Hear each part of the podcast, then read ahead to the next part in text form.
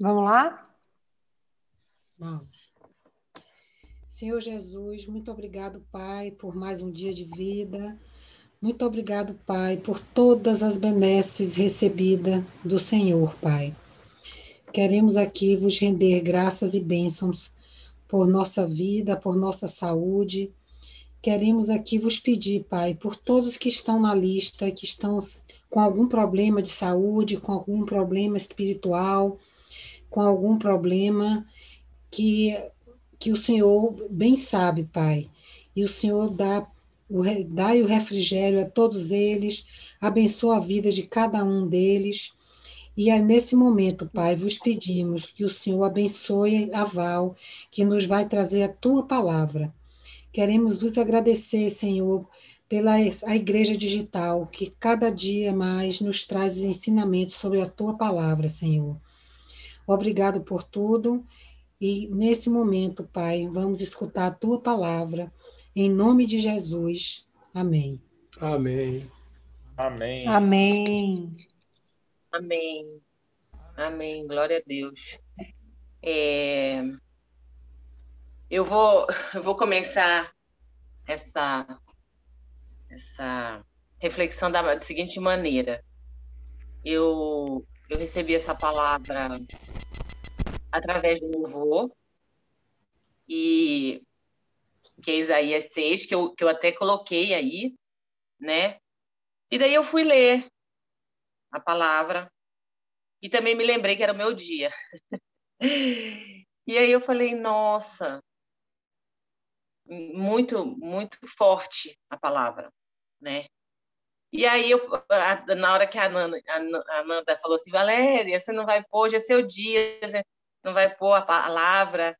olha, gente, eu, eu vou confessar, eu rodeei, rodeei, rodeei, rodeei, eu não queria falar essa palavra. Eu não queria, entendeu? Porque ela é muito forte para os momentos de agora, pelo menos para minha reflexão. Por isso, é, quando eu coloquei eu disse ao Senhor: espero que todos leiam, né, para que vocês possam é, ter anotado algum versículo, algum desses versos que mexeram com o coração de cada um, para que a gente possa refletir sobre essa palavra, que de uma certa forma é, me deixou assustada, me deixou alegre também, mas, mas é, porque Deus é maior que todas as de tudo, o que ele faz é perfeito, é bom, é agradável, porém dói. Mudanças dói. Seja ela qual for, pequena, grande, imensa, para mim pode ser pequenininho, para você pode ser enorme, pode ser uma coisa que é muito comum na vida de alguns e um terror na vida de outros, né? E hoje Deus me levou num, num sítio que eu fui é, fazer um levantamento do paisagismo que vai construir um prédio lá e tudo mais, e tem uma, uma senhora, uma caseira que toma conta. E de verdade me deu vontade de perguntar o que vão fazer com você. Mas eu não, não perguntei. Eu não perguntei. Ainda não perguntei, né? Mas o que me deixou mais é, comovida é que ela é uma serva de Deus. E ela falou sobre essa palavra, sabe? E isso me tocou muito porque o Senhor escolhe aqueles mais assim que a gente não não tem contato ou, ou mesmo que é muito simples, mas tem um conhecimento de Deus uma pureza, né? Uma uma coisa fantástica que, que diz assim, que ela disse assim, irmã, é, tudo está muito confuso, as dores estão muito grandes, mas aqueles que estão alicerçados no Senhor entendem e vão passar pela aprovação e serão vitoriosos mais do que vitoriosos, como prometeu Jesus, né? Então, assim, vamos começar a ler a palavra, é, Isaías 6, né? E aí perante o que eu acabei de falar, vamos ver se ah, o, o, o, que, o que falou meu coração né, pode tocar no de vocês. E aí vocês anotem aí qual o melhor, né, o melhor verso que mais lhes chamaram a atenção. É, Fafá, você que gosta muito de ler, está sempre pronta e eficaz.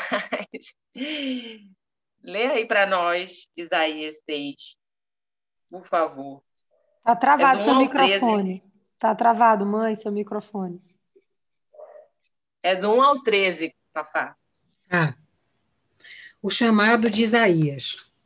No ano em que o rei Uzias morreu, eu vi o Senhor assentado num trono alto e exaltado, e a aba de sua veste enchia o templo. Acima dele estavam serafins. Cada um deles tinha seis asas. Com duas cobriam o rosto, com duas cobriam os pés, e com duas voavam. E proclamavam uns aos outros: Santo, Santo, Santo é o Senhor dos exércitos a terra inteira está cheia da sua glória. Ao som das suas vozes, os batentes das portas tremeram e o templo ficou cheio de fumaça. Então gritei: Ai de mim, estou perdido, pois sou um homem de lábios impuros e vivo no meio de um povo de lábios impuros. Os meus olhos viram o Rei, o Senhor dos Exércitos. Logo, um dos serafins voou até mim, trazendo uma brasa viva que havia tirado do altar com uma tenaz. Com ela, tocou a minha boca e disse: Veja, isto tocou os seus lábios. Por isso a sua culpa será removida e o seu pecado será perdoado. Então ouvi a voz do Senhor conclamando: Quem enviarei? Quem irá por nós? E eu respondi: Eis-me aqui, envia-me. Ele disse: Vá e diga a este povo: Estejam sempre ouvindo, mas nunca entendam. Estejam sempre vendo e jamais percebam. Torne insensível o coração deste povo. Torne surdos os seus ouvidos e feche os seus olhos que eles não vejam com os olhos, não ouçam com os ouvidos e não entendam com o coração, para que não se convertam e sejam curados. Então eu perguntei: Até quando, Senhor? E ele respondeu: Até que as cidades estejam em ruínas e sem habitantes, até que as casas fiquem abandonadas e os campos estejam totalmente devastados até que o Senhor tenha enviado todos para longe e a terra totalmente desolada. E ainda que um décimo fique no país, esses também serão destruídos. Mas assim como o terebinto e o carvalho deixam o tronco quando são derrubados, assim a santa semente será o seu tronco. Amém? Amém forte, né? Então, eu desse, desses 13 versos, eu escolhi um, o 5, que, que reflete dessa forma. É, o 5 diz assim: Então disse eu, ai de mim, estou perdido, porque sou homem de lábios impuros Habito no meio de um povo de impuros lábios, e os meus olhos viram o Rei, o Senhor dos Exércitos. Nosso Deus é o exaltado e o santo. A Bíblia, e especialmente o Antigo Testamento, que é onde está Isaías, né, nos exorta sobre o entrar na presença de Deus de forma casual ou superficial. Ele nos admoesta a nunca nos esquecermos da sua santidade, da sua grandiosidade, do seu poder e da sua repreensão diante do nosso da nossa peca, pecaminosidade. Até esse ponto, do seu ministério, Isaías havia condenado pessoas por causa dos seus corações perversos. Mas, de repente, ele se encontra na presença de Deus e é lembrado de si mesmo. A visão de Isaías nos ajuda a lembrar de que nosso Deus é um Deus exaltado. Podemos não ter a mesma visão espantosa que Isaías presenciou, mas a santidade radiante de Deus e o espanto que nos deixa sem palavras devem ser semelhantes aos de Isaías naquele dia. Chegar à presença de Deus deveria fazer o nosso coração bater mais forte.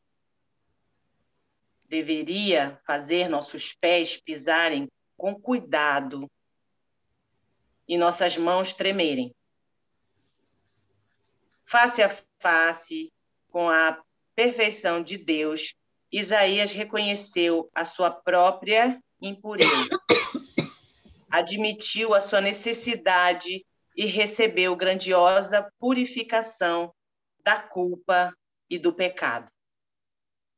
Com essa imagem firme em nossa mente, não é incrível que este mesmo Deus venha até nós, humanos, hoje, nesse tempo de hoje? Ele nos perdoa e nos ama. Ele eternamente se diz nosso Pai. O Santo Deus do universo nos criou e quer um relacionamento conosco. O sacrifício de seu filho torna possível a intimidade com ele. Ele é o Deus poderoso, que é o nosso Pai. O contraste dessas duas verdades incríveis deveriam estar firmados é, profundamente em nosso coração. Então, irmãos, quando essa palavra veio para mim e que eu não quis falar sobre ela, porque todos os versos cabem ao que vivemos hoje. Cada um na sua intimidade, no seu lar, na sua casa, na sua família, no seu trabalho, com os seus, com as dores, com as perdas, com os ganhos, né? Mas aonde está Deus né? Como que a gente está esse relacionamento com o Senhor? Ele só está me servindo quando eu estou triste? Ou, ou quando eu estou alegre? Ou se houver necessidade? Quanto eu estou olhando muito para mim mesmo, para minha para minha satisfação e deixando o poderoso o Deus que me criou, a minha consciência ser perdida, que aí pergunta, a Isaías faz a pergunta, né? Ai de mim, eu me perdi. E para me achar, como fazer, né? E entrar nessa santidade requer muito é, humildade, conhecer esse Deus que já nos conhece.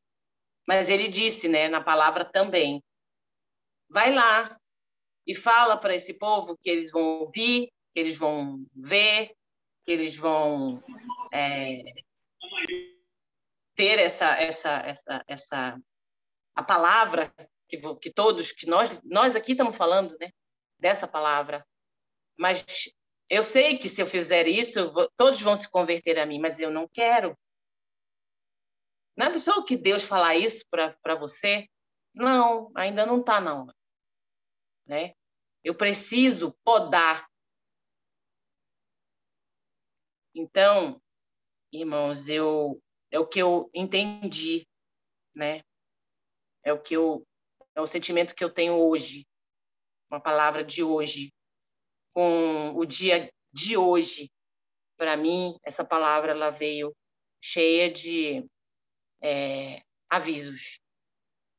Né? Então, se vocês leram aí, se vocês deram tempo de uma reflexão, que compartilha com a gente aí também, tá bom? Amém. Amém, Val. Nani.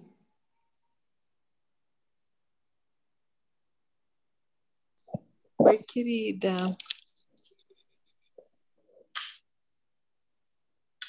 Essa palavra é, é uma palavra que ela fala sobre, assim, né, uh, um, o início, né, do ministério do profeta Isaías, o meu entendimento geral sobre isso, é, é esse início, e a gente pode ver que ele, ele se impressiona com a visão de Deus, né, de Deus e da Trindade, né? Porque Santo, Santo, Santo está falando Pai, Filho e Espírito Santo, né? Então, três vezes Santo, ele está falando da Trindade. E é bem interessante porque ele fala assim: ai de mim que sou um homem de lábios impuros e ele habita no meio de um povo, né? Impuro, e aí o Senhor pega e toca, né, com aquela tenaz, não só por conta dos lábios, mas porque ele ia levar uma palavra para o povo, e que lá na frente, no futuro, é, seria, aconteceria, né, se Israel não se arrependesse, que não se arrependeu, que seria o cativeiro da Babilônia, né, mas ainda assim teria um broto que sairia daquela árvore, né, daquele cepo que foi cortado, e foi o que aconteceu. E essa palavra é uma palavra que ela fala sobre tudo que Israel passou, é o início de tudo que Isaías, né, vai fala sobre o que Israel passaria, o que Israel passou e sobre o que seria levantado a partir disso, né, que vem toda a geração é, de Judá e depois, né, vem Jesus. Então, é, a, a, o cumprimento da promessa de Deus para Israel e não só para Israel, né? Uma promessa abrâmica que vem ali, né? Lá atrás e é uma palavra linda e que eu vejo nessa nessa palavra muita coisa boa. Eu não, não consigo ver nessa palavra, né? Coisas é, que nos causem temor, mas sim que nos, nos causem esperança, né? Que, que nos dão esperança, porque a gente contemplar o Senhor como Ele contemplou né? Ele vê ali, eh, ele vê naquela figura a Trindade, né? A Trindade. E ele vê que Deus estava avisando, disse para ele que ele levaria uma palavra pesada para Israel, mas ele que acabou levando, mas que seria uma palavra também de bênção, porque o que viria depois de tudo isso seria bênção. Então, é, eu penso que todas as coisas é, elas estão sob o controle de, de, Deus, do Senhor, e absolutamente nada foge ao controle do Senhor. E essa irmã, quando falou para você, né, que ela acreditava, é, o nosso Deus é um Deus que ele não dorme, ele nem dormita, ele nem cochila. O Senhor, ele contempla todas as coisas. E se o Senhor é, vai construir um prédio ali, com certeza o Senhor já está direcionando, já está direcionando essa irmã para um outro momento, para uma, uma outra um outro emprego, um novo ciclo na vida dela, porque o Senhor sabe das necessidades de cada um de nós. Cada um de nós hoje que está aqui, nós temos necessidades que nós nem falamos para nós mesmos, entendeu? Coisas que estão recônditas ali no nosso interior. Então, quem sabe é Deus muito mais do que cada um de nós. Então, eu creio que o Senhor na nossa vida, na vida dessa irmã, ele controla todas as coisas, como ele diz, né? Não cai um fio de cabelo da cabeça de vocês sem que eu permita que caia. Amém, queridos. Amém, Nani. Que texto, Val. É, a parte que me tocou aí do que você falou foi o seguinte: gente simples que conhece a Deus. A gente vê milhões de pessoas que dominam a palavra, né? Mas essa gente simples muitas vezes não sabe nem ler, mas conhece a Deus. É a melhor parte. E você trouxe isso. Eu fico pensando, Isaías, acho que filho de Amós, deixa eu ver aqui o nome, filho do filho de Amós. Ele vem para trazer a palavra de Deus durante o reinado de quatro reis. Olha como foi longo o período dele. Imagina, ele é levado, como disse a Nani, aí no começo do ministério dele, aí já começa no verso 1 aqui. A orla de seu manto, ele está lá na sala do trono, viu, pessoal? Ele está ali, como disse a Nani. Santo, santo, santo, com Jesus, com Deus e com o Espírito Santo. Vamos ver no texto aqui onde estão esses três. Esse significado de santo, santo, santo é infinito. A Nani trouxe um. O outro significado é que esse santo, santo, santo é diferente até dos outros santos, daqueles que atingem a santificação. Paulo, que atingiu a santificação, Pedro, que atingiu a santificação, qualquer um de nós que pode atingir o estado de santificação. Esse santo, santo, santo é aquele que nunca cometeu pecado e nem nunca vai cometer. Mas vamos lá. Olha só, Isaías é levado para a sala de, do trono, cheio de serafim, que são os anjos mais poderosos. E aí, no final do verso 1 diz assim: A orla do manto de Deus encheu o templo. Só a costura da veste dele encheu a sala do trono inteirinha. Olha o tamanho de Deus, o Deus infinito. E aí diz que os serafins, que eram os anjos poderosíssimos, que tinham seis asas, duas asas deles, eles escolhiam para escolhiam para cobrir a face, os olhos. Por quê? Porque lá em Deuteronômio diz o seguinte: que ninguém pode ver a face de Deus e viver. Então, até a glória de Deus o pessoal tampava. Todo mundo que via o rosto de Deus morria. Moisés via Deus de lado ou de costas, assim que funcionava. E aí, o que, que acontece logo em seguida? A gente vê aqui, né? Toda a terra está cheia de sua glória. Essa glória espalha, sai da sala do trono e vem para toda a terra. Vai para todo o universo, para todas as galáxias. Basta você querer ver, mas ela está enchendo. E aí, no verso 5 que a Val escolheu, que também é o meu favorito, a gente começa a ver Jesus aqui no final, porque Isaías diz, lá no final, porque meus olhos têm visto o rei. Ora, como assim tem visto o rei? Se nem os serafins conseguiam enxergar a glória, ficavam cobrindo. Porque Jesus vem para mostrar face. Isso já é um anúncio de Jesus, olha aqui. Meus olhos têm visto o rei, o rei Jesus, o Senhor dos exércitos. Estava ali a trindade reunida, Espírito Santo, Deus e Jesus. Isaías focou em Jesus. E aí vinha essa mensagem. E ele sabia que era dura essa mensagem, porque ele sabia, no fundo, que não ia conduzir o povo ao arrependimento, mas ele tinha que pregar, ele tinha que falar. E aí, no final do texto da Val, no verso 13, na última linha, vem: A santa semente será a sua firmeza. Que ele anuncia Jesus de novo. Tenham esperança, porque ele vem. E vai ser a nossa firmeza de hoje. E a, o noivo vem. Então, noiva, aguarde. Fiquem, fiquem atentos, vigiem, orem. É isso, linda mensagem, Val. Está travado, Val, seu microfone. Para finalizar aí, Celina, a gente quer te ouvir, diga aí. É, o livro de Isaías todo é maravilhoso. Os estudiosos dizem que é o único livro da Bíblia que não, não, foi, não sofreu alteração. Esse capítulo aí que Val trouxe é um capítulo de fato, Val, muito profundo, porque revela a natureza de Deus, a santidade de Deus. E o homem ali que estava começando o ministério, o profeta, quando ele se depara com essa santidade, ele tem plena consciência, no versículo 5 que Val escolheu, quando ele contempla a santidade de Deus, imediatamente ele reconhece a sua imperfeição. E eu gosto muito de uma, de uma expansão desse estudo aí, quando aprofundo um pouco, fala sobre os atributos de Deus, quando Isaías, tudo nesse versículozinho aí que o colocou, né? Esse Deus santo, santo, santo, que o Cacá acabou de falar. Mas quando a gente vai lá para os atributos de Deus, que e, nós, reconhece a nossa imperfeição, que diz assim, que nós somos a imagem e semelhança de Deus. Tem algumas algumas características dos atributos de Deus é parecido. Nós nós parecemos um pouco com ele, né? Por exemplo, nós nós podemos amar igual ele ama, mas nós nunca seremos capazes de amar o tanto que ele ama. Nós somos a imagem e semelhança dele, nós parecemos com ele, mas ele não se parece conosco, né? E aí Isaías ele tem essa consciência dessa imperfeição, dessa total imperfeição.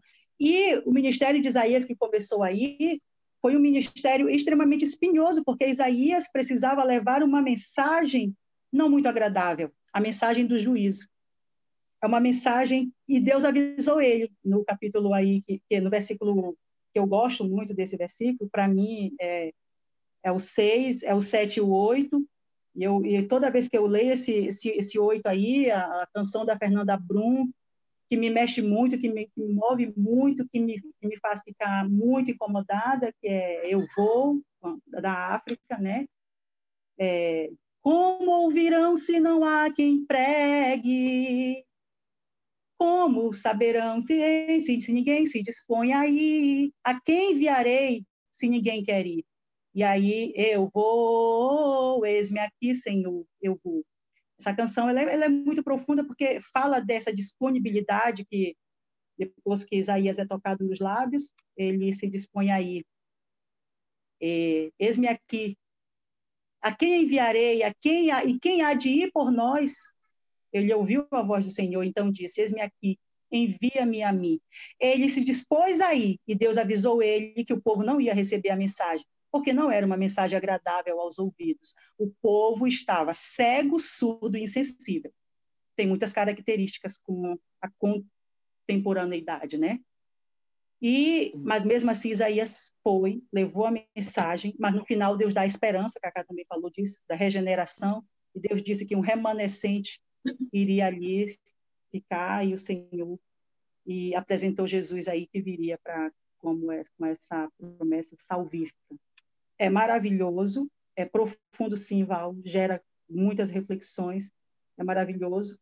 E nos dá esse esse reconhecimento imediato como Isaías da nossa imperfeição, mas principalmente da da misericordiosa graça do Senhor e que sempre está disposto a a mensagem ela pode ser amarga, mas tem sempre uma luz aí no fim do túnel, né, para todos nós. Glória a Deus. É, é, Celina, essa, essa, o que eu quis dizer com relação ao testemunho da, do encontro com a irmã lá, não é que ela não tinha esperança e nem eu que fiquei com dó, não é nada disso. O que eu uhum. quis dizer é que ela, ela tinha mais esperança do que eu.